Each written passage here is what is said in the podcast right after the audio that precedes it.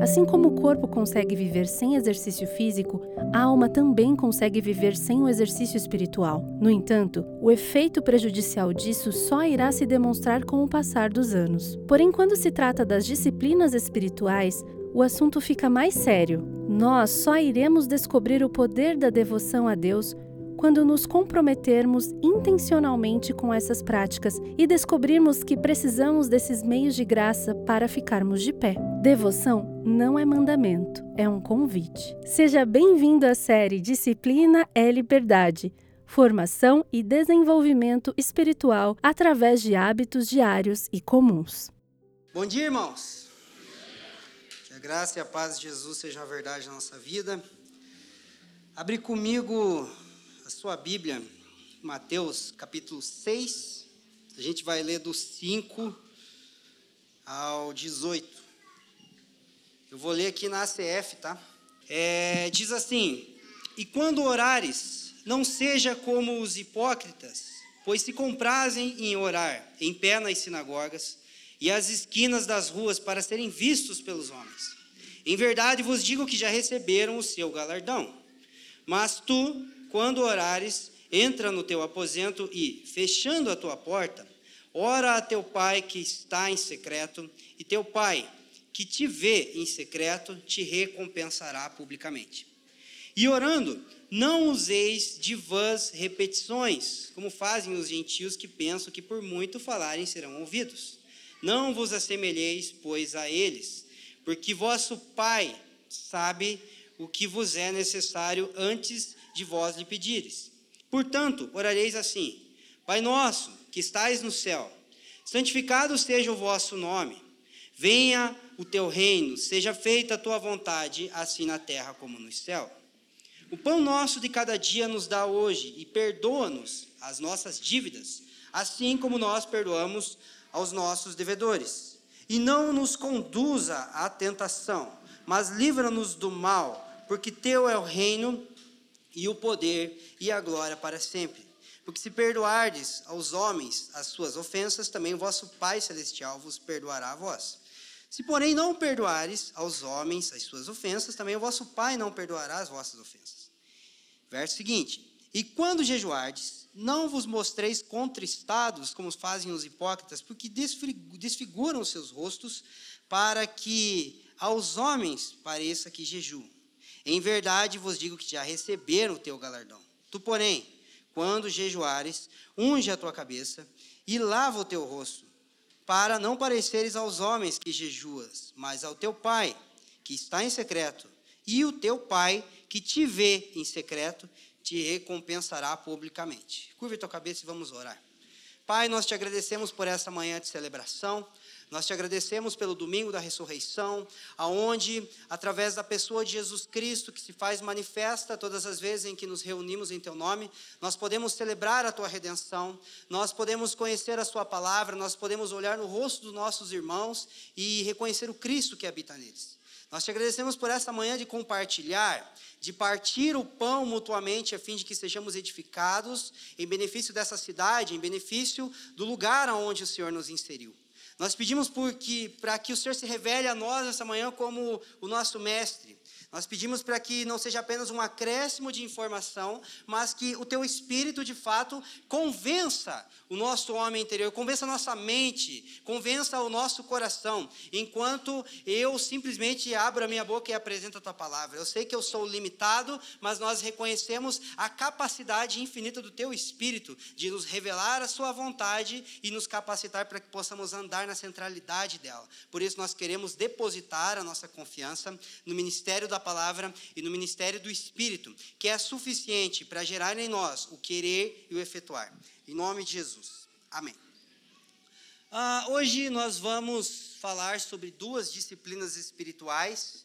Toda semana a gente vai falar sobre duas disciplinas espirituais com base no livro do Richard Foss. A gente vai indicar sempre. É, ah, vai estar falando do Evangelho do Reino, a gente vai indicar a celebração da disciplina. Vai estar falando sobre escatologia, a gente vai indicar a celebração da disciplina. Por quê? Porque é um livro que você precisa ter na cabeceira da tua cama. É um livro que você precisa ler, reler e reler de novo, porque ele vai nos ajudar muito no desenvolvimento da nossa jornada cristã. É um clássico, na verdade, eu acredito que muitas pessoas aqui já leram esse livro. Então você faz bem em adquiri-lo e lê-lo. É, quando a gente fala sobre disciplinas espirituais, lendo, por exemplo, esse livro do Richard Foster, a gente vai perceber que existem mais disciplinas do que as que a gente vai mencionar aqui. Tá? É, e eu quero que você entenda que o fato de mencionarmos algumas não quer dizer que a gente não considera as outras tão importantes quanto. Tá? Mas, como nós temos pouco tempo, muita coisa para falar, a gente seleciona algumas para que no ano que vem, se Deus quiser, quando a gente começar essa série no início do ano novamente, né, a gente vai falar talvez de algumas que a gente não falou agora. É, e quando a gente fala sobre disciplina espiritual, a gente pensa oração, jejum, leitura da Bíblia, daí a gente vai para as outras. Já parou para perceber isso?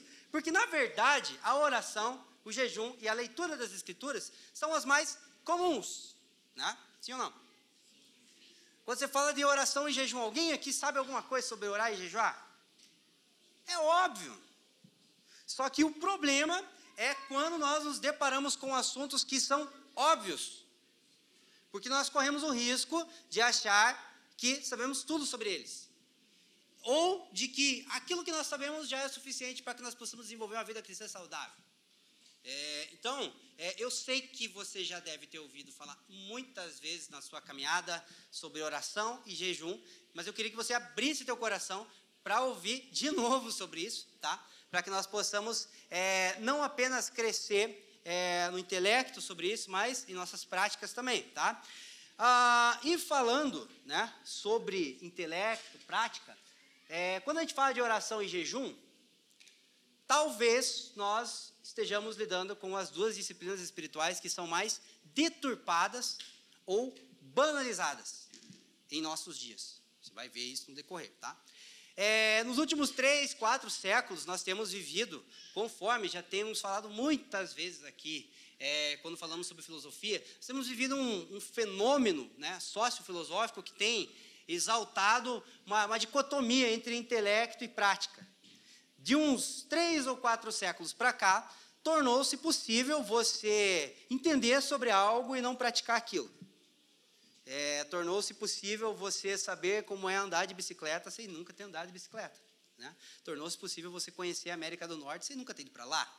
É, só que essa, essa dicotomia, ela criou, vamos dizer assim, dois elementos que na nossa vida cristã eles são muito, é, isso, a palavra agora, muito nocivos, né? que é o intelectualismo e o pragmatismo. Né? O intelectualismo é a, é a, ideia de que eu entendo sobre esse assunto, eu sei sobre esse assunto, é, não importa se eu pratico ou não, eu entendo sobre isso. É tipo aquelas pessoas assim que entendem tudo sobre casamento até casar, né? Tipo eu, né, alguns anos atrás, eu lia sobre casamento, sabia o que, que Paulo falava, qual era o propósito do casamento. Cara, e era, nossa, acho que podia dar aula sobre casamento estando solteiro. Aí eu casei e descobri que eu não sabia nada sobre casamento. Né? Mas é, é, claro que muitas vezes a gente vai entender sobre algo, que algumas coisas que talvez, né, naquele momento a gente não vai praticar. O problema é que o intelectualismo sugere que o fato de você entender sobre isso já é o suficiente e não precisa ser praticado. Do outro lado tem o pragmatismo que você vai vivendo, vai praticando e nunca desenvolve um entendimento consistente sobre aquilo que você está fazendo. Logo você cai no modo automático. É os dois jeitos de não fazer nada. Porque de um lado você não faz nada porque entende muito, do outro lado você faz tanto sem refletir que na verdade não está fazendo nada. Isso permeia vários aspectos da nossa vida cristã. Muitas vezes a gente não reflete porque que vem no culto. E tem gente que entende tanto sobre culto que não vem no culto. Não, culto é vida. Igreja é, somos nós. E, eu, e ele entende tanto sobre igreja que não é igreja. Ele entende tanto sobre culto que não cultua. Ele entende tanto sobre oração. Não, oração é estilo de vida. É porque o termo orar, quando o cara começa, é porque o termo orar, eu não escuto mais. É porque no grego, tchau. É verdade. Né? É, vamos avançar. A banalização do jejum e da oração. O intelectualismo faz com que relativizemos práticas objetivas. A pessoa lê tanto sobre teologia, oração e jejum, que passa a concluir que o ato de separar um tempo para orar e jejuar não é tão necessário. Elas dizem ser entendidas sobre a questão, mas se esquece da necessidade de buscar a mesma vida de jejum e oração que aqueles que escrevem o livro que elas estão lendo, é, que elas estão estudando, possuíam. Então, entendo sobre oração. Só que daí eu passo a não orar, mas eu estudei sobre alguém que orava. Olha que doideira, né? É, tanto que eu digo assim: se você quer procrastinar, oração, compre um livro sobre oração. É a melhor dica para você. Cara, eu quero orar. Não compre um livro sobre oração se você quer orar. Porque se você quer orar e comprar um livro sobre oração, você vai fazer o quê? Você vai ler. Você não vai orar, entendeu? A gente vai explicar sobre isso também. Então, é, somente se informar sobre algo não significa que a gente está desenvolvendo isso. Né? Vamos avançar. A deturpação do jejum e da oração. Pragmatismo tem diz, destruído o conceito bíblico sobre oração e jejum, fazendo com que essas práticas estejam a serviço dos interesses humanos. Há falsos evangelhos sendo pregados atualmente que são acompanhados dessas práticas. Muito se enfatiza sobre a necessidade de orar e jejuar, mas quando não há interesse de compreender como a Bíblia conceitua essas práticas, essas passam a servir, a servir o interesse daqueles que as pregam. Aí você é é a é, é, é a, a oração para receber aquela coisa em específica, é o jejum, que de jejum não é jejum, porque é uma birra com Deus, para Ele te dar o que você quer. Né? É, e a gente deturpa esses conceitos e continua praticando. Só que o problema é que existem muitas pessoas que vieram de contextos onde essas práticas espirituais eram deturpadas, e quando elas, elas é, dialogam com uma doutrina mais é, sã sobre essas coisas, elas passam a abandonar essas práticas. É, e você vai caminhando com essa pessoa um ou dois anos, ela começa a dizer para você: Cara, quando eu não tinha entendimento, eu fazia com tanto zelo. E agora parece que eu não faço, eu entendo mais. Diga para mim que não foi só eu que passei por essa crise em nome de Jesus. Antigamente a gente não entendia, não sabia nem diferenciar Jesus de Genésio, mas se dedicava. Agora eu sei lá, eu estou meio meia boca. Né? É, alguns traumas em relação àquilo que estava errado fazem com que a gente entenda e não pratique de uma forma certa agora. Só que agora eu tenho entendimento para praticar do jeito correto. E é isso que Jesus nos ensina aqui em Mateus capítulo 5. Eu não vou expor o texto expositivamente, tá? Mas o texto está embutido na pregação. A gente vai ir e voltar para ele várias vezes. Jesus disse o seguinte: Olha, sobre oração e jejum, não faz assim e não faz assim. Mas faz assim. Então, desde os primórdios da história da igreja, Jesus sabia que em relação às práticas devocionais haveria deturpação. Mas ele usa um termo que é quando orares, quando jejuares, não é se. Pressupondo que os seus discípulos orariam, pressupondo que os seus discípulos jejuariam. Então, é, o fato de haver deturpações em relação ao conceito de jejum e oração, e a gente liga a TV e a gente vê umas esquisitices muito loucas em relação a isso aí mesmo, né? Ah, ah, eu não sou assim, tá? Mas se você não ora, você não jejua, você é igual. Ou pior, porque daí você sabe o jeito certo de fazer e não faz. Ah, Jesus, ele disse quando? Ele não disse, olha, se um dia você quiser vencer o medo de orar e de jejuar, você não quiser ser igual esses falsos apóstolos, esses falsos mestres, você não quiser compactuar desses falsos evangelhos, se talvez você pode fazer assim, não diz quando, pressupondo que o jejum e a oração seriam presentes na nossa vida. Existem deturpações? É óbvio que existe. Mas elas não devem ser consideradas como um impedimento para que nós abandonemos essas práticas. Ah, dois mitos sobre jejum e oração que é muito importante a gente considerar também, para que a gente possa falar especificamente sobre o jejum e a oração depois. Ah, se jejum e oração não são mandamentos, portanto, não praticá-los não é pecado. Logo, por que devo praticá-los? Existe um mandamento neotestamentário, jejue. Embora existe uma orientação prática de Paulo em Tessalonicenses que diz orai sem cessar. Deveria ser considerado como um mandamento. Mas eu estou falando de código moral. Então, assim, a pessoa que Acordei hoje e não orei para vir no culto. Eu estou em pecado. É legalismo, irmão. A gente tem que enfatizar também o outro lado, né? Ah, mas então tá bom, se eu não estou em pecado, por que, que eu devo orar? Se jejuar não é pecado, por que, que eu devo jejuar? Porque muitas vezes a gente se contenta com uma vida espiritual mediana, aí a gente só faz aquilo que, é, que se não fazer é pecado. A gente só deixa de fazer aquilo que Deus condena. O resto, tudo me é lícito. Né? Ah, mas veja bem, Considere a seguinte afirmação. No contexto da nova aliança, deixar de praticar as disciplinas espirituais por si só não é um pecado. tal como sua prática por si só não é garantia de obediência, porque se fosse Jesus não ia condenar quem estava praticando aqui em Mateus 6. No entanto, a vida de apatia, superficialidade e frieza espiritual, que poderia ser superada com o auxílio de uma prática reverente bíblica das disciplinas espirituais, constitui um pecado gravíssimo contra o Senhor. Andar contra a vontade de Deus tem a ver tanto com praticar coisas que ele desaprova, quanto deixar de buscar com todo o nosso empenho as coisas que podem ajudar, nos ajudar a viver na centralidade daquilo que ele tem proposto para que vivamos. Orar e jejuar é deixar de orar e deixar de jejuar é pecado? Não. Mas ficar estagnado em nossa vida espiritual, quando o Senhor nos concedeu práticas, ferramentas e instruções para que nós possamos crescer, amadurecer, deixar de sermos superficiais e frios, é pecado. Jesus não condena você não orar e você não jejuar. Só que lá em Apocalipse, como a gente estudou no ano passado, ele condena a mornidão, que muitas vezes é por conta do abandono das práticas que nos tornariam fervorosos. Então, sim, é pecado. Está entendendo? O não querer se desenvolver, o não querer crescer espiritualmente, é um pecado gravíssimo contra Deus. E é um estorvo para a igreja do Senhor. Amém? Porque não desenvolve vocação, não gera frutos. Não estou falando cuidar, ajudar aqui a gente nas demandas, estou falando de fruto do Evangelho. Não frutifica, não prega o Evangelho, não gera é, maturação em benefício da sociedade, mas está salvo. Para quê? Eu não sei, só Deus sabe.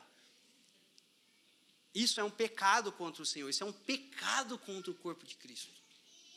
É, então, não é um pecado, mas se nós considerarmos que existe uma vida de maturidade espiritual, para nós caminharmos nela, né, de desenvolvimento da nossa maturidade, nós vamos considerar essas práticas com mais importância do que nós consideraríamos se nós quiséssemos apenas ficar estagnados em nossa fé.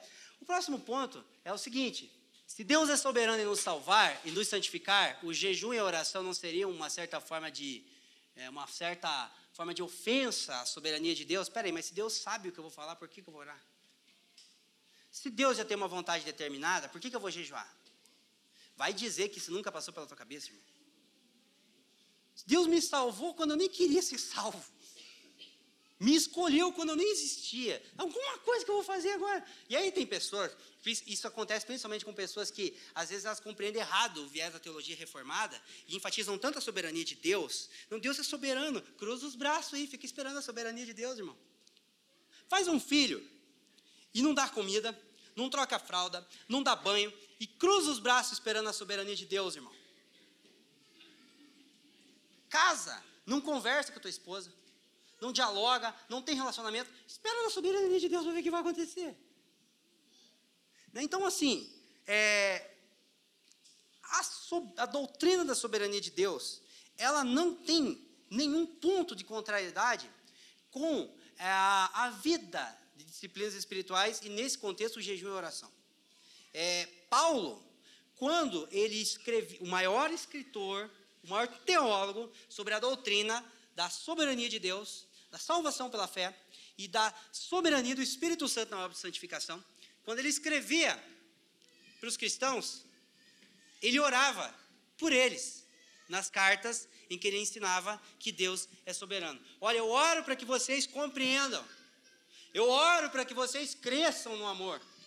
Eu oro para que vocês sejam cheios do conhecimento, da vontade de Deus. Então, se aquele que nos ensinou sobre a soberania de Deus, ele orava para que nós compreendêssemos isso, nós que estamos ouvindo sobre isso, não deveríamos também nos prostrar diante de Deus e clamar em oração para que ele nos ajude a compreender o que a gente está ouvindo? Ou a gente acha que o fato da gente, cara, eu ouvi sobre isso. É... Tá bom, entendi. Fui informado disso. Não ore. Não avalie a sua vida. Não coloque isso diante do espelho da sua alma. Não permita que Deus revele tudo em você que está de, de forma contrária a essa doutrina. E você só vai ter entendido, irmão. Vou dar uma dica para vocês que não tem a ver com a pregação, mas não seja o crente que ouve 10 pregação por dia. Pelo amor de Deus, não faça isso. Não contamine a tua cabeça com informação. Não é assim que funciona. Eu não dou conta de, de ouvir nem as pregações que eu mesmo prego, irmão.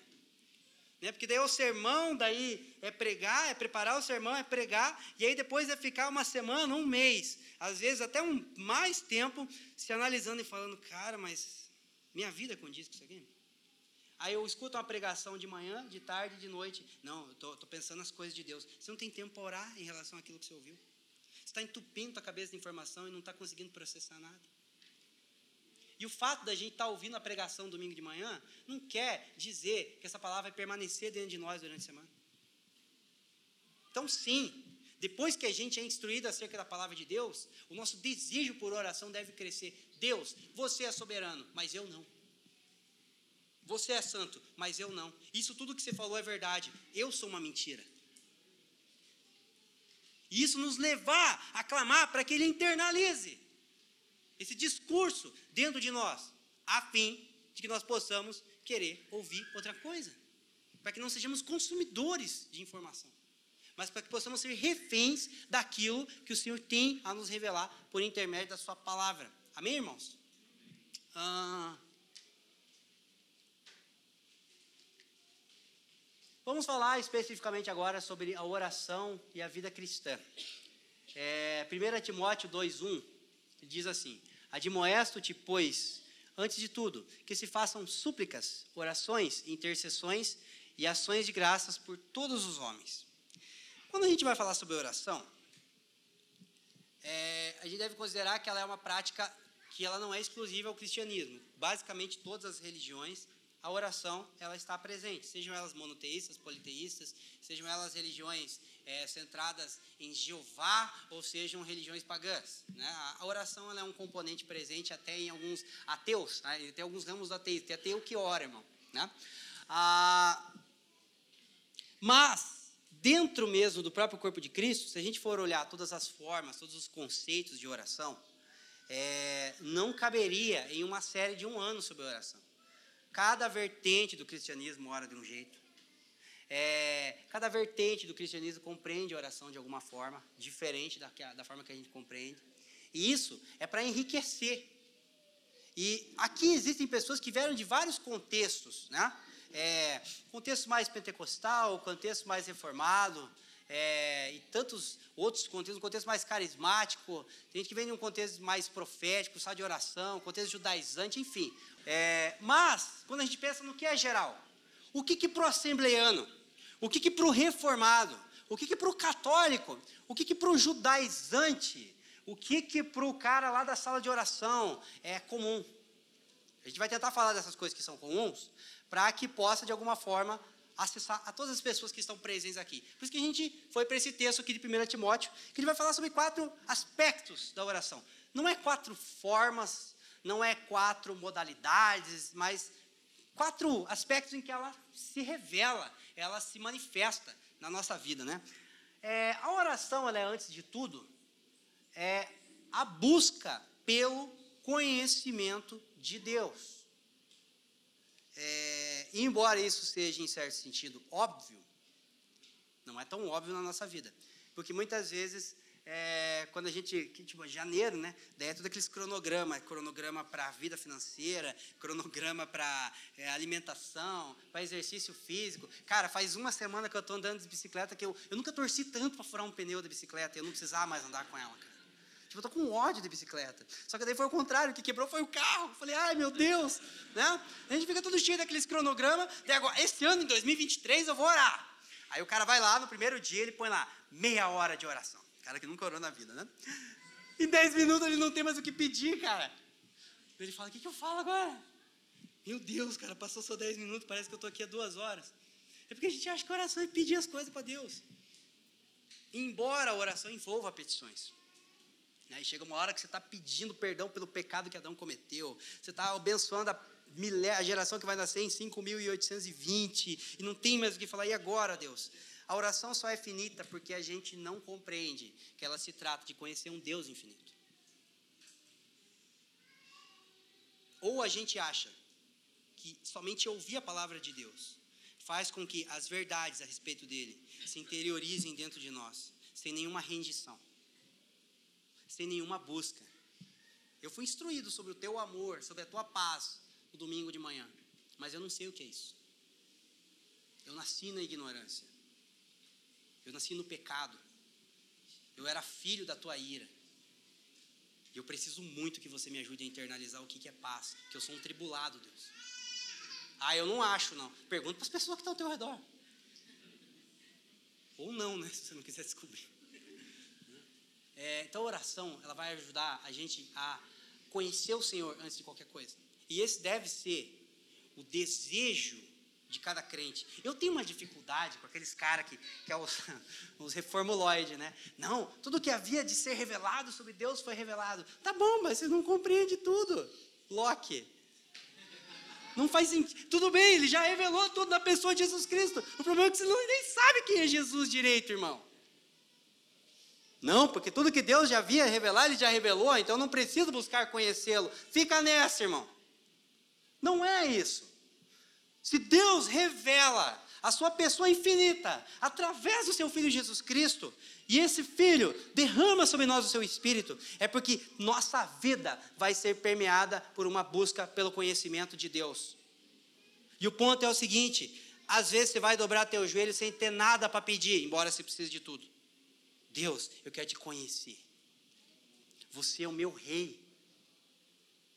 Você é o meu noivo com quem eu irei estar unido para toda a eternidade através da nova aliança. Eu quero conhecer tudo que está disponível para essa era de noivado.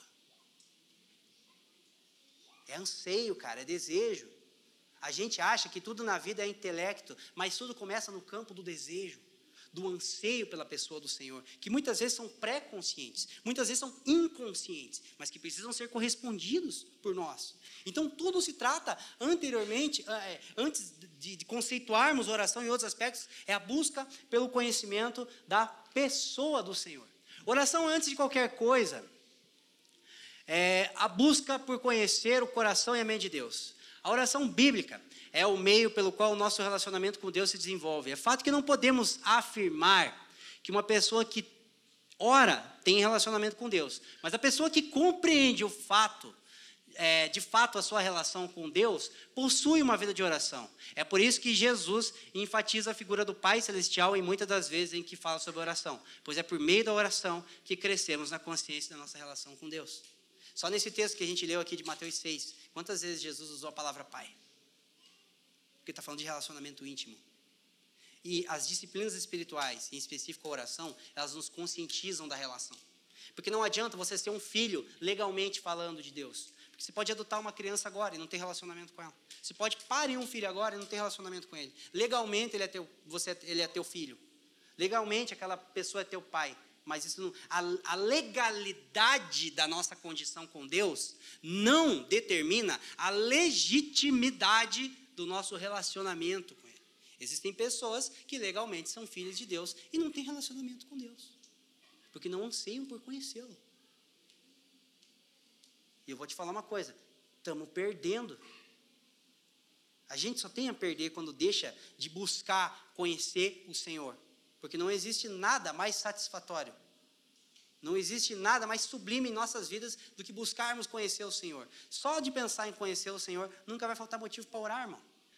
Oração e transformação. Faz as petições agora. Né? É fato que oração tem a ver com pedir as coisas para Deus, como um filho pede a um pai. Não se envergonhe dos seus pedidos. O máximo que ele vai fazer é dizer não. Amém? Né? É, e no processo de petição, processo de pedir coisas para Deus, a gente ouve mais não do que sim. Sim ou não?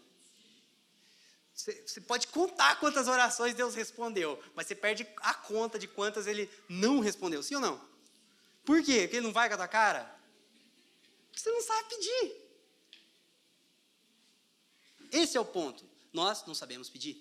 Por isso que a oração, ela envolve transformação da vontade, para que a gente aprenda a pedir de acordo. Tudo que pedires em meu nome.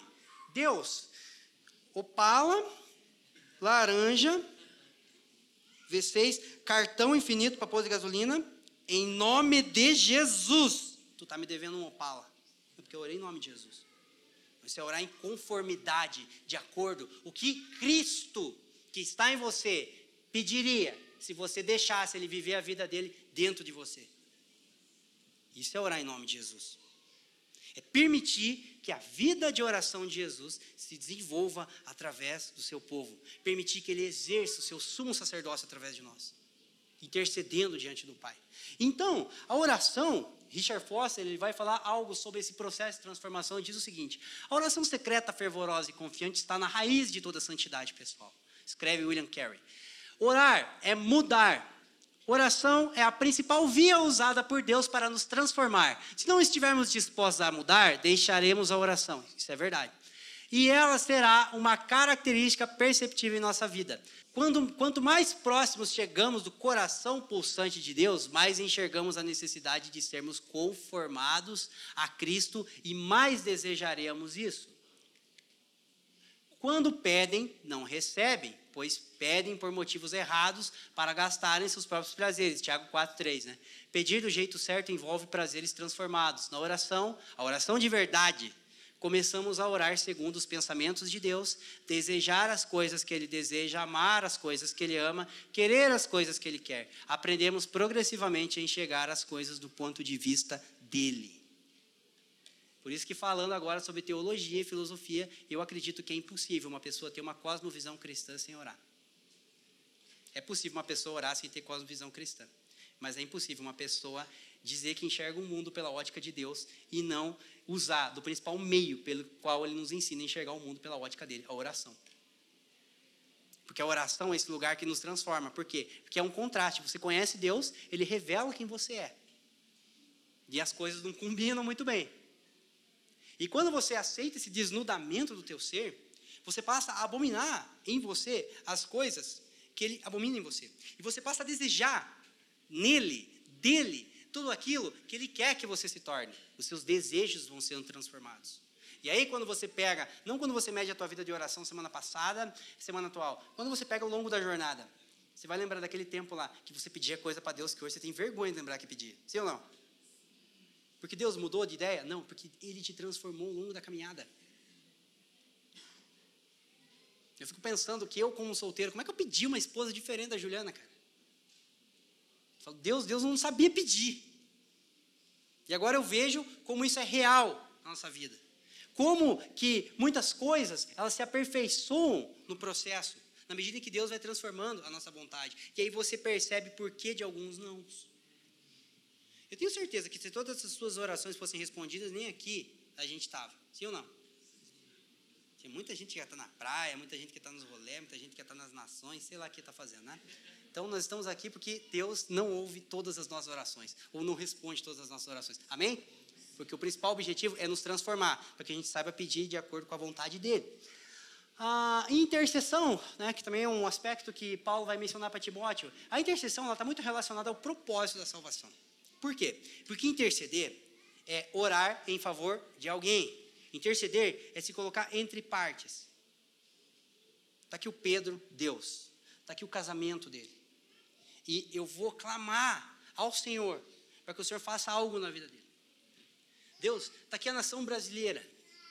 Eu vou colocá-la diante de ti. Eu tenho algo para conversar com você sobre a nação brasileira. Pai, está aqui a causa do aborto. E eu tenho muito a falar para você acerca disso.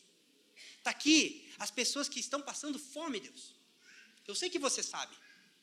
Mas eu quero interceder em favor dessas pessoas, através do lugar que Cristo me concedeu diante de ti.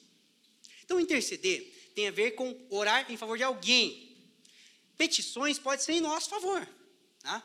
É, mas intercessão está sempre relacionada ao outro. Nós, como filhos de Deus, fomos salvos exclusivamente pelos méritos de Jesus Cristo, para que não vivamos mais para nós mesmos, mas para que vivamos para aquele que nos salvou e para os seus interesses. Estamos juntos? Então, quando eu intercedo por alguém, eu pratico o propósito pelo qual eu fui salvo. Porque é na intercessão que eu menos penso em mim. Quando você gasta uma hora de intercessão por alguém ou por uma causa, você passa uma hora do teu dia não pensando em você. E como isso é bom. Quem aqui, depois de um tempo de intercessão, focada, é, por alguma coisa específica, depois de chorar, de suar, às vezes, de, de se angustiar, depois que termina, se sente bem, cara.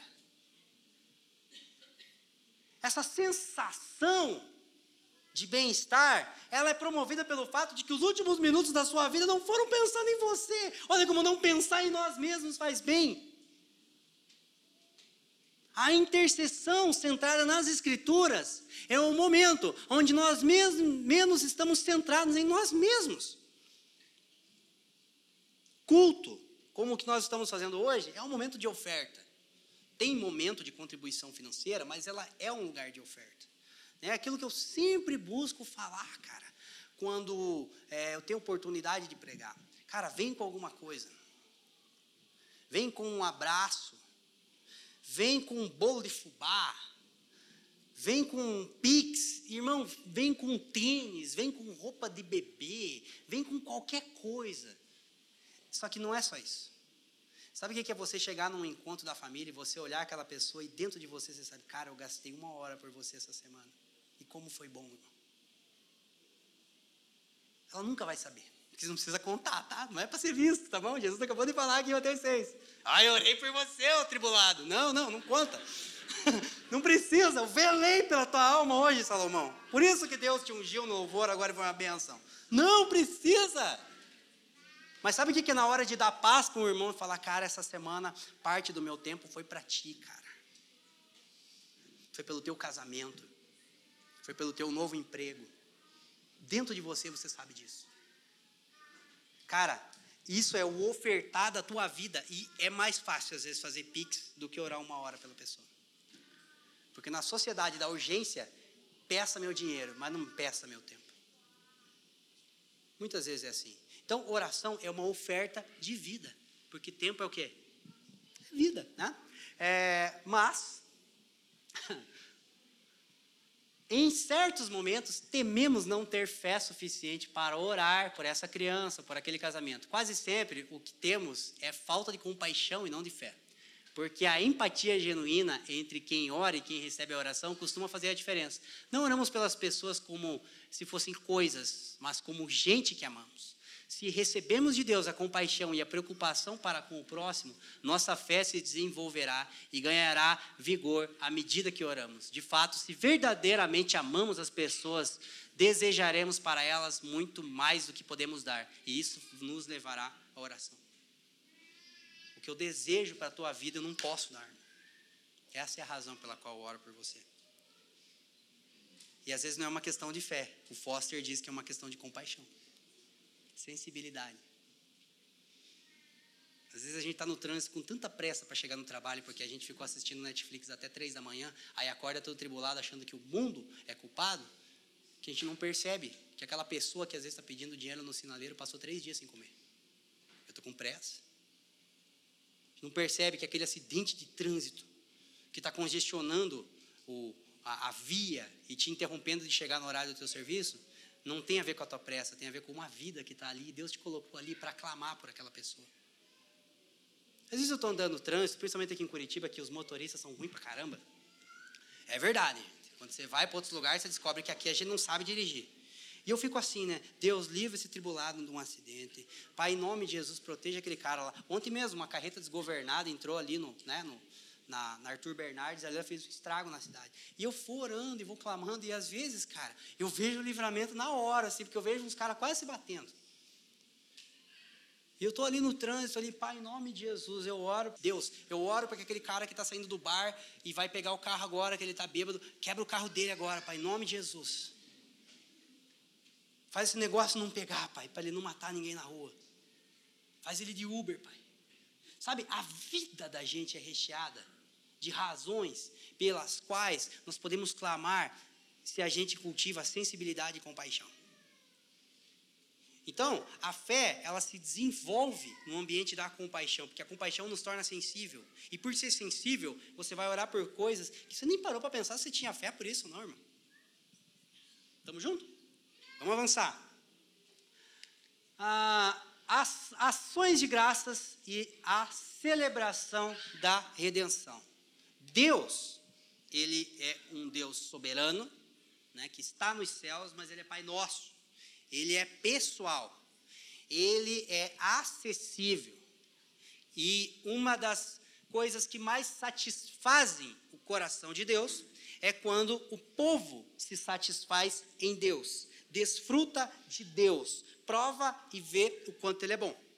E muitas vezes a nossa vida cristã é enfadonha, a ponto de cedermos às tentações de nos distrairmos com coisas externas e muitas delas listas, porque a gente não desfruta de Deus. As ações de graças, muitas vezes, é um tipo de oração aonde você canta, você ora, você declara, você reconhece a pessoa de Deus, os feitos de Deus, a soberania de Deus na sua vida. E você não canta porque ele está precisando de afirmação. Tipo, domingo de manhã, cara, vou lá cantar que Deus é santo, vai que ele esquece, né? Não é a conscientização pessoal do quanto ele é santo, do quanto ele é imutável. Por isso que nos cultos dominicais nós cantamos, selecionamos canções que declarem verdades sobre a pessoa de Deus, sobre as obras de Deus, para que nós possamos celebrar, porque isso aqui que está acontecendo agora é um momento de celebração. E as ações de graças nos ajudam a celebrar Deus, a desfrutar de Deus. É tipo um casamento, é tipo a relação com os filhos. Né? Tem hora que, que para casamento ser bom, tem hora que não é só demanda, cara. Tem hora que você tem que parar, olhar no olho, nem que seja por dois minutos e falar, cara, Deus me deu uma gata, cara. Fala, amém, Jesus. Olha para os teus filhos e fala assim, cara, são perturbados, mas são uma bênção, Deus. Olha que inteligente, olha que bonito, pai. Olha que pestinha, mas é do bem, pai.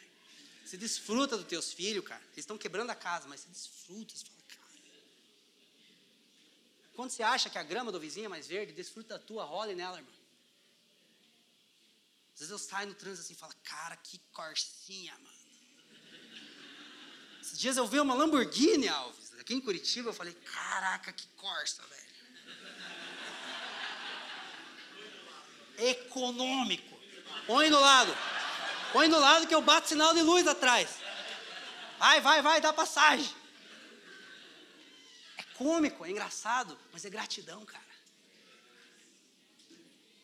Sabe? Acorda, olha para os cômodos da tua casa, você fala assim, caraca.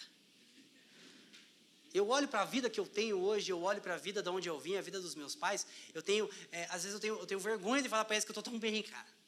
Porque eu sei que eles, com toda a vida deles, não tiveram o mínimo em relação ao que eu tenho hoje. Eu falo, cara, olha isso. Se compare com a tua história e você vai ver que você tem mais do que você merece. Seja grato, desfrute de Deus. Se for para lembrar das tuas, das tuas pecaminosidades da velha vida, que seja para refletir sobre o quanto Deus é bom. Eu tive uma vida bem esquisita, né? Até os 16 anos, e às vezes a gente está lá em casa, em tempo de comunhão, eu conto algumas coisas do passado, mas parece que é, cada vez mais aquele sentimento de vergonha em relação a, a, a, falar daquelas coisas. Porque é estranho que às vezes você vê gente falando assim, de, de coisas da velha vida, que ela fala quase que com orgulho. Porque eu era bêbado, mano. Você tinha que ver. Cara, hoje eu lembro, eu falo assim, olha, cara, a família que Deus me deu. Eu olho para trás, claro que eu olho. Você fala assim, olha a vida que Deus me deu é para ter gratidão. Né? É, isso regula os nossos apetites. Porque a pessoa grata está satisfeita. E a vida cristã, ela é baseada em contentamento, porque sem contentamento não tem paz. E sem paz, a gente não se apropria da graça. Amém? A ação de graças nos permite olhar para trás e olhar para o nosso redor e considerar a presença bondosa e protetora de Deus em cada detalhe das nossas vidas. Isso nos enche de gratidão, pois reconhecemos que estamos melhor do que merecemos. Nos enche de confiança, pois nos leva a considerar que Deus sempre estará é, cuidando de nós e de todo o seu povo. E por fim, enche os nossos corações com esperança, pois da mesma forma que Ele nos trouxe soberanamente até aqui, Ele certamente irá nos conduzir no processo que, nos, que leva ao cumprimento dos seus eternos propósitos. Seja grato, irmão. O que é ação de graça? seja grato. Seja contente com tudo aquilo que Deus te deu. E você vai ver como é que o mundo, ele parece que fica em 4K na tua frente, assim, assim uma cor diferente, cara. Vamos avançar. Agora vamos falar do jejum. Propósito central do jejum. Né? É, tendo jejuado Jesus 40 dias, depois ah, ele foi para o deserto, jejuou 40 dias, teve fome, Satanás apareceu e diz assim: Olha, se tu és o filho de Deus, né, transforma essas pedras em pão. É, e Jesus diz assim: é, Não, o que, que ele diz? Não. Mas de toda palavra né, que procede da boca de Deus. É, esse texto, embora a centralidade do texto não é o jejum de Jesus, é a tentação de Jesus. Tanto que Bíblia com subtítulo não fala assim, o dia que Jesus jejuou 40 dias. Não, é a tentação de Jesus, sim ou não? Né? É um subtítulo que fala sobre a centralidade do texto. Mas, essa passagem, ela fala sobre o propósito central do jejum. Porque quando falamos de jejum, ah, biblicamente, historicamente, ele tem vários propósitos. Esther reuniu o povo de Deus para jejuar especificamente sobre uma crise, um genocídio que estava sendo patrocinado pelo Estado que poderia destruir a linhagem judaica da face da terra. Ah, aí você vê no livro de Joel também a prescrição do jejum, várias vezes em que a nação é, entrava em crise, é, em ameaças né, de, de, várias formas, peste, doença, ameaças militares, o povo se reunia para jejuar, se humilhar diante de Deus.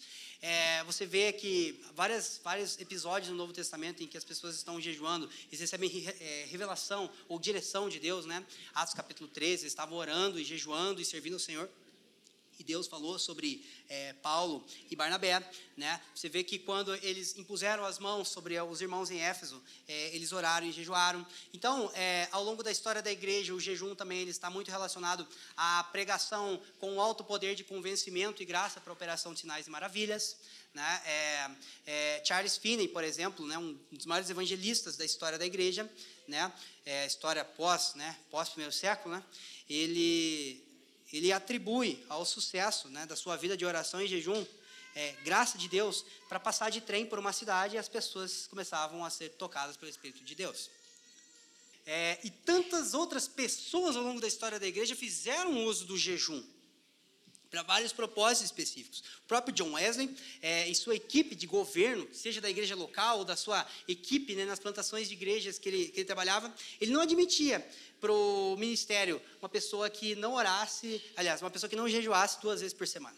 Ele era bem criterioso, né? É, então, o jejum, em vários momentos, ele tem vários propósitos específicos. Mas, eu acredito que existe um propósito do jejum que ele é central para a vida da igreja local. Depois a gente pensa em jejuar por outras coisas. Mas é, eu queria enfatizar com vocês aquilo que é, nenhuma dessas correntes doutrinárias, teológicas, negaria acerca do jejum. Vamos lá. Ah, o principal propósito do jejum consiste em acelerar o processo de desnudamento da nossa real condição atual diante de Deus, bem como o aumento da nossa sensibilidade e anseio pelas coisas concernentes à religião, a saber, as coisas que provêm do alto. Jonathan Edwards. Eu amo esse cara também. Leia tudo que Jonathan Edwards escreve. Você tem receita de bolo, irmão? Leia.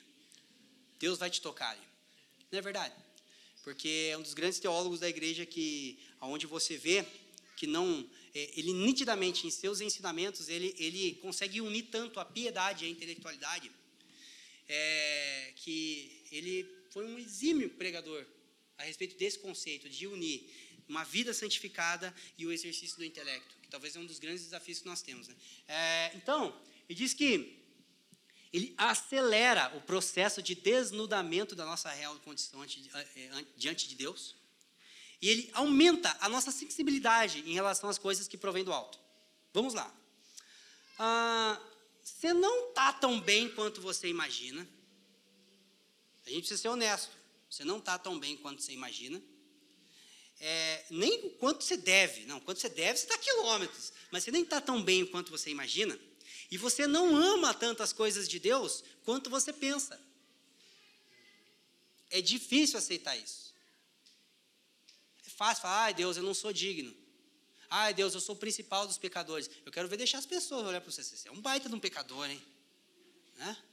É, mas, essa verdade, ela precisa ser trazida à tona. E o jejum, ele possui a capacidade de acelerar esse processo onde nós enfrentamos essa verdade. Eu vou explicar aqui a relação entre alimento, devoção e espiritualidade. Isso aqui é o fundamento para que a gente possa entender esse propósito do jejum. Ah, quando a gente fala sobre adoração cristã, bíblica ou pagã, é, você vê que um dos pilares, por exemplo, da adoração pagã era a imoralidade sexual e o que mais? Alimentos sacrificados a ídolos. Um dos principais símbolos do cristianismo é uma mesa, um pão e um vinho. Uma das principais formas de adoração no contexto do Antigo Testamento era a apresentação do quê? De alimento. Porque a gente pensa de uma forma, de uma forma nua e crua, né? É, um boi, um holocausto. Irmão, aquilo lá é melhor do que a gente imagina, aquilo lá era churrasco, cara. Muitas vezes, o ofertante, ele era instruído pela lei de Deus a se alimentar de parte daquilo que ele estava oferecendo. O sacerdote se alimentava dele. Então era alimento, oferta de alimento. O pecado entrou no mundo, na sua forma mais literal. Porque tinha uma outra mulher lá que capturou os olhos de, de Adão, que tinha um bombadão lá que Eva olhou e falou: Cara, ou por causa de comida? Comida. Cara, a relação com a comida, ela é uma coisa mais espiritual do que a gente imagina. Quando a gente pensa sobre imoralidade, a gente relaciona isso à idolatria, sim ou não? Porque a imoralidade era uma das formas de adoração pagã no contexto das religiões pagãs. E por que, que a gente não considera a comida nesse mesmo patamar? Por que, que é claro que, socialmente falando, a imoralidade ela traz mais impactos. E ela ofende muito mais o nosso senso moral. Mas a nossa relação com a comida, ela é tão espiritual quanto a nossa relação com o matrimônio, com a sexualidade, com a castidade, com a pureza sexual. É, vamos, vamos progredir, tá? Vamos lá. O jejum expõe as fortalezas que construímos para saciar e proteger a nossa alma. Muitas dessas fortalezas são sutis e aparentemente inofensivas. Porém, quando removemos o elemento mais essencial para trazer segurança básica à vida humana, o alimento, as outras fontes de segurança das quais nos tornamos dependentes se revelam. Quando essas fortalezas são confrontadas mediante a nossa rendição à obra do Espírito, nossa alma está livre para perceber a sublimidade das riquezas espirituais que Deus deseja que o seu povo almeje. É, o alimento, é, todos nós sabemos que no contexto em que nós vivemos, é, nós não nos alimentamos apenas o suficiente para vivermos. A gente sempre vai além. Qualquer pessoa que está com um prato de comida na hora do almoço, ela sabe a hora que matou, a hora que saciou o seu organismo e a hora que passou. E a gente vai além disso às vezes. Só que, muitas vezes, o alimento, ele funciona como uma muleta. Para lidar com os nossos anseios. Quem está, muitas vezes, é, com problema de ansiedade, o que a pessoa faz? Ela come. Ela come, ela come. Né? É... Tentar dar um exemplo. Da mesma forma que os entretenimentos, que as os, tantas coisas que a gente chama de lazer, e na verdade não são, elas servem para camuflar as nossas crises, o alimento ele tem o mesmo perigo. Só que qual que é o problema? O alimento é natural. Ele é natural à vida humana e a gente não se a gente não se dá por conta disso. Aí de repente eu leio a Bíblia falando aqui sobre jejuar, eu vou jejuar. Daí você vai lá, começa a jejuar. Só pelo amor de Deus, cara, quando você decidir orar, é, jejuar de manhã, não acorda às 11 da manhã, cara. Não vai enganar ninguém, cara. O cara vai jejuar até uma hora da tarde. O cara acorda às 11 e meia, velho. Come uns dois hot dogs antes de dormir. Não faz isso, sério. Não se engane, cara. Não acho que Deus é tão bobo assim. É... Aí você começa a jejuar, cara. Hoje eu vou jejuar. Aí o cara Chega lá três horas da tarde, ele está sentindo, começando a sentir um pontinho de fome, um pouquinho de fraqueza, e ele começa a ficar mais irritado.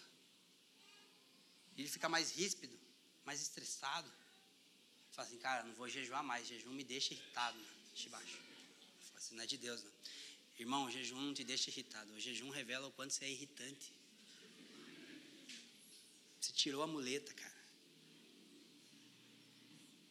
Sabe o que, que a tua mulher fala a teu respeito? Talvez é verdade.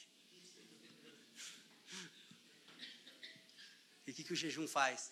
Ele coloca um espelho diante de você e fala: Rapaz, como eu idolatro o dinheiro. Como eu dependo de entretenimento. Aí tu faz um jejum, né, do jeito certo. É, se você tirou o alimento, você não vai ficar assim, enfiado em rede social. Você vai usar ali, né, como qualquer outra coisa. Mas você não vai se entreter, então você vai tirar. Aí, cara, é o seguinte, dá coceira na mão. Você começa a pegar o celular assim, não, não, peraí, peraí. Não, mas é só para ver a hora. Daí já põe no WhatsApp, daí aquele checklist, né? WhatsApp, Instagram, Facebook, tem mais um monte de rede social que eu não sei o nome, o cara vai lá uma por uma. Fica um dia sem fazer isso para você ver o quanto a tua alma depende disso. Só que é o seguinte, não desiste. Próximos, próxima semana, talvez, você faz um outro jejum. E não aconteceu nada na tua vida, só está piorando. Daqui para frente é só para trás, né? Aí começa a vir mais coisas. E você vai tirando as muletas e você começa a perceber quantas fortalezas estão dentro de você, quantos medos, quantas incredulidades, quanta raiva você tem de algumas pessoas. Quer ficar ruim, irmão? Jejue. Quer lidar com quem você realmente é? Jejue. Você vai tirando as muletas e vai vendo.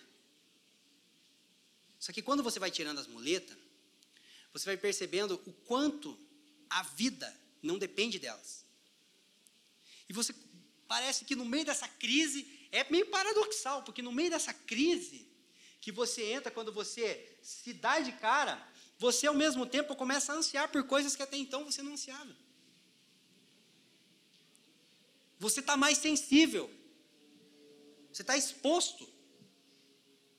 Fidelidade, honestidade, caráter, santidade e algumas outras coisas relativas à, à fé cristã passam a ter mais é, importância para você do que tinha antes. E você começa a buscar essas coisas com o conjunto da obra, tá? Não só com isso, mas com o conjunto da obra, com a oração, com o estudo das escrituras, o apacentamento, a comunhão. E você vai vendo com o passar do tempo o quanto você vai sendo transformado. E você olha ao longo do tempo e fala, cara, como eu era preso a tantas coisas que eu não sei como é que eu vivia em função daquilo. Só que naquele tempo que eu vivia em função daquilo, eu não sabia que eu vivia em função daquilo. Aí um dia eu decidi jejuar. Irmão, eu tenho certeza que você vai ver. Eu tenho certeza, certeza, que se você jejuar de maneira reverente, de maneira bíblica, você vai se deparar com um monstro dentro de você que se chama você mesmo. Só que quando você enfrenta isso, à luz da obra do Espírito Santo, você vai sendo transformado. E com o passar do tempo, nem você se reconhece. Amém? Nós e a cultura cristã em que vivemos estamos sob um engano que nos faz pensar que vivemos em uma entrega total a Deus, mas a verdade é que a maioria de nós está espiritualmente sufocada, adormecido, sem sabermos. Uma vida de jejum expõe a verdadeira realidade da nossa saúde espiritual. E qual é a nossa verdadeira condição? Agarramos-nos a falsos prazeres e seguranças, temos pouca capacidade de escutar a Deus, desejamos a aprovação do homem, defendemos a nossa reputação, satisfazemos a nossa alma com entretenimento, música, televisão, somos complacentes e distantes em nossas orações, submetemos-nos aos próprios juízos antes de se sujeitar aos que estão em autoridade, nos apoiamos em estimulantes externos para acalmar as nossas vidas. E a lista se segue. A natureza do jejum e da oração centrada em Deus expõe essa realidade vemos-nos forçados a confrontar os vícios e a incapacidade espiritual da qual temos estado desapercebidos. A gente às vezes não percebe a nossa real condição enquanto a gente não sai dela, ou enquanto a gente não dá um passo. Tem muita coisa hoje que teus pastores falam para você que não entra na tua cabeça, porque o que ele está falando é para uma pessoa mais madura do que a maturidade que você alcançou para esse momento. E aí, depois de um tempo em que você se desenvolver interiormente, você fala, cara, como faz sentido aquilo que ele me falou? Meu Deus. Então, caminhe para que você possa encarar de fato quem você realmente é e o que você deve se tornar. Próximo elemento, né, que a gente tem que fazer uma ressalva, jejuar não é sinônimo de mortificar a carne, tá? Não vou jejuar para mortificar a carne. Quem mortifica a carne é o Espírito Santo. A obediência à palavra e a sujeição a Deus, tá? Jejum não é mortificação da carne, senão os fariseus estavam bem mortinhos na carne. Mas, né? Jejum é para mostrar o quanto a tua carne não está morta, irmão, né? Ah, o jejum apenas expõe o que deve ser feito por meio da obra do Espírito em parceria com a rendição e obediência do crente. Tá? Então ele expõe é, o fundamento do jejum bíblico, fome por Deus. É, quando Jesus está no deserto, ele diz assim: olha, não é só de pão que o homem vive, mas é de toda a palavra que procede da boca de Deus. É, por que, que Satanás não conseguiu derrubar Jesus ali? Porque Jesus estava alimentado, cara. Então Jesus foi para o deserto para passar fome ou foi para o deserto para comer? A gente acha que jejum é passar fome. Isso é dieta, é greve de fome, isso é qualquer coisa. Jejuar não é passar fome. O jejum não tem a ver com quanto nós podemos passar de fome para mostrar para Deus que a gente pode. O jejum tem a ver com dar prioridade à nossa fome por Deus. É bem diferente uma coisa da outra. Né? Ah, não há quem goste que sejam reveladas as suas cegueiras ou que se exponham aos seus vícios. Em nosso homem natural, preferimos viver o resto das nossas vidas sendo auxiliados por estímulos, no lugar de sermos auxiliados por Deus e Sua palavra. É por isso que a vontade, esse tão precioso presente de Deus, é tão importante quando jejuamos. É preciso uma grande insatisfação com a nossa atual condição para podermos nos aproximar voluntariamente a Deus em oração, jejum e grande fraqueza. E permitir que o Espírito Santo exponha esses desejos e atrações indignos que ainda temos pelo mundo. Mike Bickle. Cara, tem um livro que ele escreveu, acho que em 2000, sei lá quando, eu li em 2012, então é bem antigo, acho que 2008, sei lá, que se chama As Recompensas do Jejum. Pelo amor de Deus, leia esse livro. Tem um monte de literatura que a gente poderia indicar sobre jejum, mas eu não conheço nenhum material mais equilibrado sobre o jejum e o estilo de vida de um cristão que busca crescer em Deus do que as recompensas do jejum. É, acho que está disponível pela editora A Base, se não me engano. Procura na Amazon lá, Recompensa do Jejum, um livro fácil de achar, tá? Ah, somente um profundo desejo de intimidade com Deus poderia nos convencer de suportar voluntariamente a dor de reconhecermos o verdadeiro estado da nossa carne. Portanto, jejuar não é primeiramente aceitar passar fome, antes é aceitar dar prioridade a uma fome mais sublime, a saber, a fome para que a palavra de Deus se materialize em nós. Por que, que eu vou jejuar? Porque eu preciso ficar acordado. Por que, que você jejua? Para ficar acordado. Por quê? Porque senão o mundo me faz dormir. Senão as coisas legítimas, as coisas lícitas, até mesmo da vida cristã, me fazem dormir. E eu vou jejuar para quê? Para ficar acordado. Por quê? Porque eu preciso me alimentar daquilo que de fato importa. Permita que essa fome saia para fora, irmão. Não tenho fome por Deus. Então, tenha fome de ter fome por Deus. Só não viva sem fome por Deus. Porque uma pessoa sem fome por Deus, ela está morrendo e não vê. A fome, ela é o fundamento do progresso da vida cristã. Sem fome, irmão, não Ninguém pode fazer nada por nós. Tudo começa com a nossa fome pelo Senhor. Vamos para o final, então? É, orientações práticas. É, um, pense a longo prazo. Pelo amor de Deus, não ache que ah, três meses de jejum e oração aqui, se não der certo, eu abandono. Nem comece. Não tem a ver com uma oração, cara, eu vou fazer essa oração agora, essa oração aqui vai mudar tudo. Não muda nada, irmão. Às vezes só vai dar errado, vai dar para pior ainda. Tá? É, pense numa cultura de oração e jejum. Pense num estilo de vida de oração e jejum. Seja uma pessoa que, quando você olha, desde o momento da tua conversão até onde você está, você tem uma vida de oração com Deus, cheia de altos e baixos, cheia de erro e acerto, mas é uma vida. Isso vai fazer com que a gente não force Deus com expectativas dessas práticas. Ah, cara, jejuei um tempo lá, não deu, tentei, não aconteceu nada, parei. Não é assim que funciona, irmão. Não é por aí. A gente está falando de uma vida onde muitas vezes a gente não vai conseguir ver uma intervenção imediata acerca dessas práticas. A coisa ela simplesmente vai acontecer, tá? Então pense a longo prazo. Mas também organize a sua agenda em prol dessas práticas, por favor. Né? Se você não organizar seu tempo para isso, você nunca vai ter tempo para isso. Né? É, aí você vê como é que se faz. Né? Se você consegue acordar mais cedo, se você consegue se retirar das suas atividades mais cedo, né? antes de dormir. Mas tem um tempo específico para orar. Porque esse negócio assim, não, eu oro em todo o tempo. Não ora nunca, irmão. Pare, pare, mentira. Ah, tem que ter um tempo que é, entra no teu. Não vem, não, mas é que quarto, no grego, para, para, para, para. Não, nome de Jesus, está repreendido, Satanás. Não, é separa um tempo, irmão. Aí eu não sei, é a tua agenda, tá? Você vê, se você é solteiro, pelo amor de Deus, gaste a sua vida aos pés de Jesus. Passe fome, fique um mês sem comer. Fique uns três dias só orando. Se você é casado, já veja aí. Se você tem filho, veja aí também. Mas separe um tempo em nome de Jesus. Separe um dia na semana para jejuar. Começa até a hora do almoço, vai até as três, vai progredindo. Se organize. Porque se ficar só na espontaneidade, é tão espontâneo que não rola nunca. Né? Mas, então, vai se organizando para isso de acordo com a tua disponibilidade. Tem amigos que oram e jejuam com você. Às vezes a gente tem comunhão para tanta coisa, cara. Para comer, para ir no shopping, para ir em rolezinho. Mas às vezes quando a gente precisa orar e jejuar, a gente se sente sozinho. Sim ou não?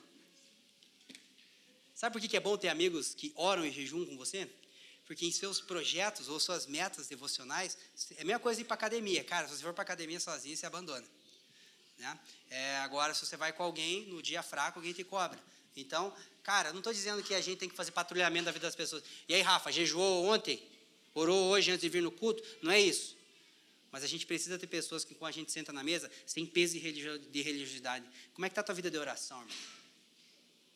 Você tem orado regularmente? Sem acusação, cara. Mas a comunhão também envolve isso. Você nunca vai ser amigo de verdade de alguém se você nunca orou com aquela pessoa. Por mais que vocês tenham falado de coisa muito profunda, gasta tempo orando, isso aprofunda. Cara, já parou para perceber que Jesus era um cara que gostava de chamar os amigos dele para orar? Porque é parte da relação, tá? Isso nos ajuda a perseverar também. Tem uma hora que Jesus fala, cara, fica aqui, vigia comigo aqui. Ele sabia que a coisa estava difícil. Na fraqueza humana dele, estava difícil suportar. Então, tem amigos que oram em jejum com você. Seja mais honesto diante dos entretenimentos e distrações. Seja honesto em relação a essas coisas. Lá, descanso é uma coisa, distração é outra. Nem tudo que distrai a nossa cabeça é de fato um lazer. Às vezes a gente acha que está descansando só porque está duas horas na frente da televisão. Às vezes não está descansando. Às vezes só está se distraindo, isso não é descanso. Descansar é desfrutar. Descansar não é deixar de fazer alguma coisa, isso é consequência. Então, seja sincero diante de muitos entretenimentos, de muitas distrações, de muitas muletas que a gente tem na nossa vida. Porque daí, quando a gente tira essas muletas, a gente vê que a gente tem tempo, um monte de coisa que a gente dizia antigamente que não tinha tempo para fazer. Tá? Ah, ora em todos os lugares. Vá além do cronograma. Cronograma não é o teto, tá? 15 minutos por dia. 14h59. Amém. Né? Nossa, graças a Deus. Só amanhã às 7h15 agora. Das 7h15 às 7h30. Não é isso, cara. Cronograma é, te, é piso, não é teto. Cronograma é o mínimo, não é o máximo. Cronograma é igual dízimo, cara. É para começar a partir disso. Para não ficar no nada. Mas vá além. Está no trânsito? Ore. Está tomando banho? Em vez de ligar a Jovem Pan ali para ficar falando o dia inteiro de Bolsonaro, de Lula, ora, cara. Está na fila, está demorando muito, não murmura, ora. Alguém te ofendeu, não fica ali, é, mas na tua cabeça, é, mas é que veja bem, você fica argumentando para tentar alimentar a tua razão. Cara, ora pela pessoa, mano. Ore em todos os lugares. Amém? Ah, desenvolva o costume de orar pelas pessoas e com elas. Posso orar por você, irmão? Cara, no culto aqui mesmo. Não precisa ter as pessoas assim, né? Tipo com colete branco assim, intercessor. Precisa? Irmão, quero orar por você, que eu estou a semana inteira pensando em você e eu quero te abençoar aqui agora. Tem uma parada para você aqui. Não precisa ser uma revelação, uma profetada. Se Deus der, flua. Mas, cara, eu não tenho nada de novo para te falar. Mas eu quero afirmar aquilo que Deus já disse sobre você. Obrigado pela vida do Felipe, Deus. Eu quero abençoar ele, a casa dele e tal. Cara, faça isso pelos seus filhos. Hoje mesmo, na hora do louvor ali, aquela hora que o Salomão estava cantando santo, a hora que a gente estava cantando santo, eu coloquei a cabeça, do, né, a mão na cabeça dos meninos ali e clamando para que Deus internalize essa verdade dentro deles. Para que a santidade de Deus consuma os meus filhos. A Juliana, ela desenvolveu o hábito de orar pelas meninas antes de dormir, com base na bênção de número 6, né? Que o Senhor te abençoe e te guarde, que Ele faça resplandecer o seu rosto sobre ti, que Ele tenha misericórdia de ti, que Ele te dê a paz. Ah, e desde sempre ela fazia isso e parecia um sonífero. Orou, puf, capotou, né? Só que agora elas estão maiores e tal, a gente está lá embaixo, filha, vai dormir. Mãe, faz oração por mim. Cara, elas pedem para a gente orar por elas. Aí agora elas estão indo além, tipo assim, ô pai, você já me abençoou com essa aí, mas agora ora de verdade mesmo. Esses dias a Ju estava meio cansada, assim, porque depois que os filhos dormem, os pais começam a trabalhar, né? Que daí tem que arrumar a casa, fazer aquelas coisas, né? E tudo. É, daí a Ju falou para Gigi, eu já vou. Só que daí a Ju esqueceu e foi direto dormir. Daqui a pouco, uns 20 minutos depois que a gente deitou, a Gigi entra pistola no quarto. Você não orou por mim, mamãe? Caramba, cara. Sabe? É desenvolver o hábito. E, cara, e como isso é saudável na criação dos nossos filhos, cara? Quantas vezes teu, teu filho já te acordou quando ele estava chorando de madrugada? Agora, quantas vezes o teu filho já foi acordado pelo teu choro de madrugada, cara? Isso é importantíssimo, velho. Pai, tá tudo bem, eu só estou orando. Cara, como isso marca dentro de uma criança, cara. Quando eles pegam a gente orando. Como isso fortalece o nosso casamento. Sabe? É, não precisa ser religioso, de tipo assim, não, se a gente não orar antes do louvor, o céu não vem. Mas dá para ter um tempo de oração, os levitas aí, né, que a gente fala, né? Dá para ter um tempo de oração antes de começar a equipe do louvor. Dá para ter um tempo onde a gente vai ter um tempo de comunhão, onde a gente vai orar. Felipe, é uma regra? Não, é um costume. Pode ser um costume. A gente não tem o costume sempre de, de colocar alimento na mesa quando a gente recebe as pessoas? Sim ou não? A gente não chama de religiosidade. E por que, que ter o costume de orar sempre que a gente vê as pessoas é religiosidade? Faz sentido, cara. Tem esse costume. Sabe? É, domingo aqui, a hora que acabar o culto, né? É, a gente, a bênção apostólica, né? A graça do Pai, né? O amor do Pai, a, a graça do Filho, a comunhão do Espírito. Mas às vezes a gente esquece desse envio, né? Durante a semana. A gente vai para fazer tijolo para o Egito só. Então, cara, a hora que, você, a hora que teu, teu esposo estiver indo trabalhar, abençoe ele com a benção apostólica de novo. Você não está indo lá para trazer dinheiro para casa, abençoar. Você está indo lá para ser um missionário. A hora que teus filhos estiverem indo para a escola, abençoa eles, cara. A hora que você estiver com vontade de, de brigar com o teu patrão, cara, em nome de Jesus, eu quero orar por você, agora vem aqui rapidinho. Se o cara consentir, ora por ele. Se ele não consentir, ora em secreto. Ore pelas pessoas, ore com as pessoas. Está fazendo em todo lugar, irmão. Não precisa ter uma autorização em relação àquilo que a Bíblia já ordena para que aconteça. Amém? Após é, estar participando, pra, aliás, praticando, busque crescer no, na compreensão sobre jejum e oração. Depois de praticar, aí você compra um livro sobre oração, tá bom? Você não sabe orar. Depois de jejuar, aí você compra um livro sobre jejum. Você não sabe jejuar. Busque crescer no entendimento dessas coisas. E você vai ver como isso vai ser saudável. Não tenta entender para começar a praticar, irmão. Porque, sinceramente, isso é, muitas vezes vai ser para procrastinar. Cara, vai praticando, vai fazendo. A criança começa falando tudo errado. Nessa primeira palavra de uma criança fosse paralelepípedo. Ela não quer falar. Ela começa falando bá, bé, bó. Sabe, se vai desenvolvendo com o passar do tempo. Seja ensinável em relação a isso. Não espere muito para iniciar a jornada. Não espere entender muito. Felipe, eu não sei. Não entendo sobre oração. Anda comigo. Que eu vou te ensinar. Que eu também não sei. E estou andando. Anda com Richard Foster. E ele vai falar: Não entendo muito sobre isso também. Um Tim Keller, tantos outros mestres devocionais. Eles vão dizer: Eu também não entendo tudo sobre isso. Mas o que a gente precisa para dar o primeiro passo, a gente já tem. E é esse primeiro passo que a gente precisa dar. E perseverar nesse primeiro passo. Então a gente não sabe tudo, realmente, mas não significa que a gente não pode avançar. é, não tenha medo de errar. Você vai cometer equívocos. Eu olho para trás e falo, cara, já fiz cada doideira, mano. Nossa, a gente já entregou em jejum e churrascaria, cara. Né? Fica um tempão. Jejum de crente é uma desgraça.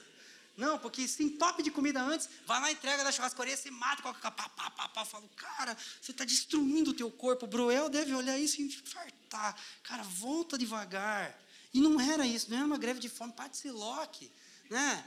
É, aí, cara, as orações que eu já fiz, eu falo, Deus, me perdoa, ainda bem que o Senhor não escuta, não escuta tudo, ainda bem que é o Espírito que traduz.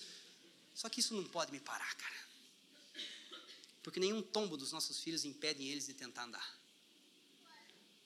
E muitos deles não ofendem a gente. A gente está risado, fala, nossa, empacotou. A Ju já vai pegando, né? Será que machucou? Eu falo, não, foi lance de jogo, segue, segue. Não chorou, não foi falta para cartão nem nada sabe? Às vezes o pai se alegra quando, sabe? Não, irmão, não tenha medo de errar. Só se submeta à palavra, submeta à comunhão e vai dar certo. Acabou, tá? Desfrute do processo. Não fique esperando, tipo assim, não, o dia que eu me tornar igual o Jonathan Edwards. Cara, cada etapa do processo. Desfrute disso. E você vai ver como é muito mais leve do que a gente imagina. Amém, irmãos?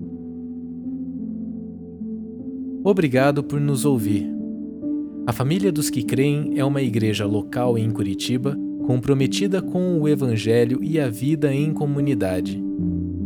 Para nos conhecer melhor e manter contato, acesse famíliadosquecreem.com.br.